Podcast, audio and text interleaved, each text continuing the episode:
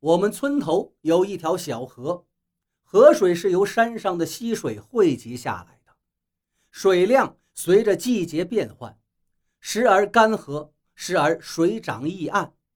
我们村里的男女老少、牛羊鸡鸭，一年四季的饮水洗刷，基本都靠它了。那年的雨季，接连下了几场大雨，水面降下去之后。河道上就铺满了从山上冲下来的奇形怪状的石头。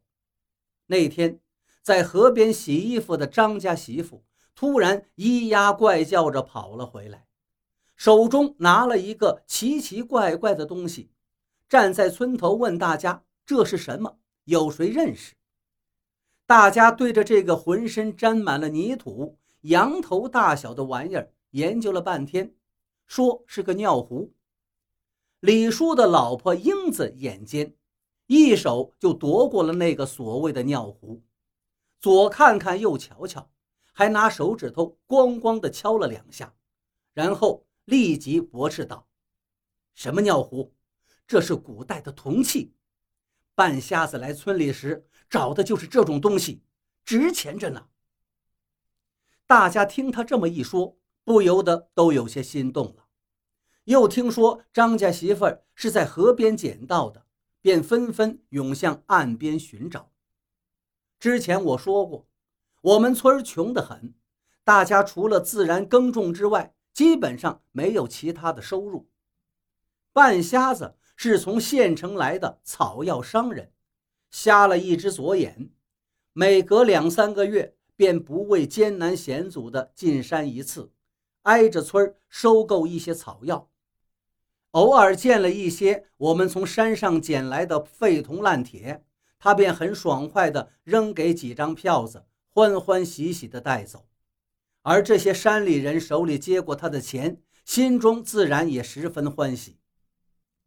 大家顺着河岸向上游寻去，先后又发现了几件这种模样的古董。最后，李叔的老婆英子心情振奋起来。说一定是大雨冲垮了山上的某一个古墓，把这些古董铜器的冲到了河里，然后就鼓动大家回去拿锄头铲子一起上山挖古墓去。大家听了都欢喜起来，我妈也立刻跑回家，把我那正在田里耕作的爹找了回来。这事儿很快也传到了李叔的耳朵里，李叔急匆匆赶过来。阻止大家道：“这些古墓是属于受保护的物质文化遗产的，我们不能挖。”他老婆英子第一个破口大骂：“保护个屁！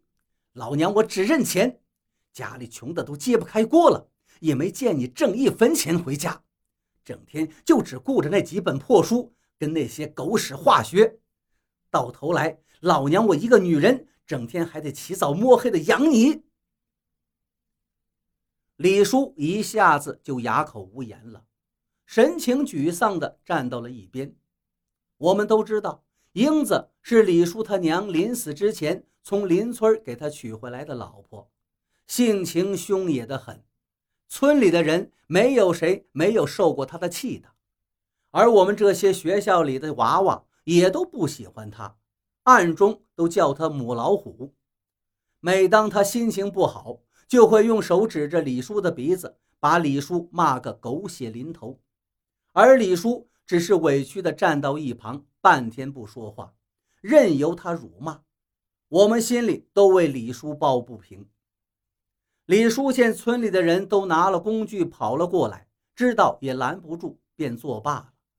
在英子的带领下。一群人浩浩荡荡向河的上游寻去，李叔无奈，只好跟着上去。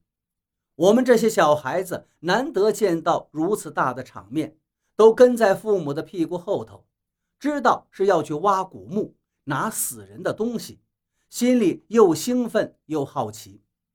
经过一番寻找，我们终于找到了那个古代的墓穴，是在河岸的一侧。半截子山体倾塌下来，把那个古墓从侧方切掉了一半，露出了一个黑黝黝的洞口，洞口旁边还零散地扮演着一些泥土坍塌下来的古代的东西。大家见状，立刻是蜂拥而上，捡走了洞口旁边的古代物件之后，便又爬进了墓穴的洞里。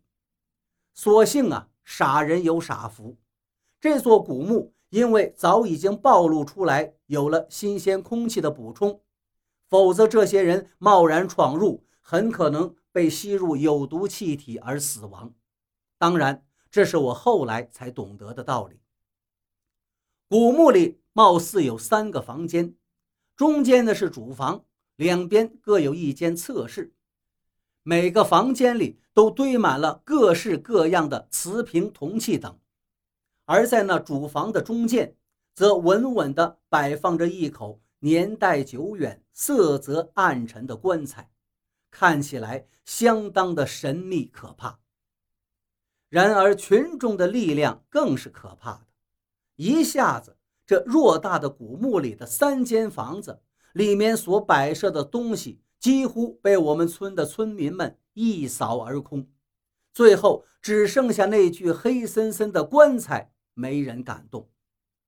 李叔在一旁袖手旁观，看着墓墙上壁画里的古文字，嘴里喃喃自语，说：“这座墓的主人是宋朝的一个姓徐的贵族夫人，死的时候才二十五岁。”说着说着。李叔突然脸色一变，向大家喝道：“这墓里的东西不能拿！”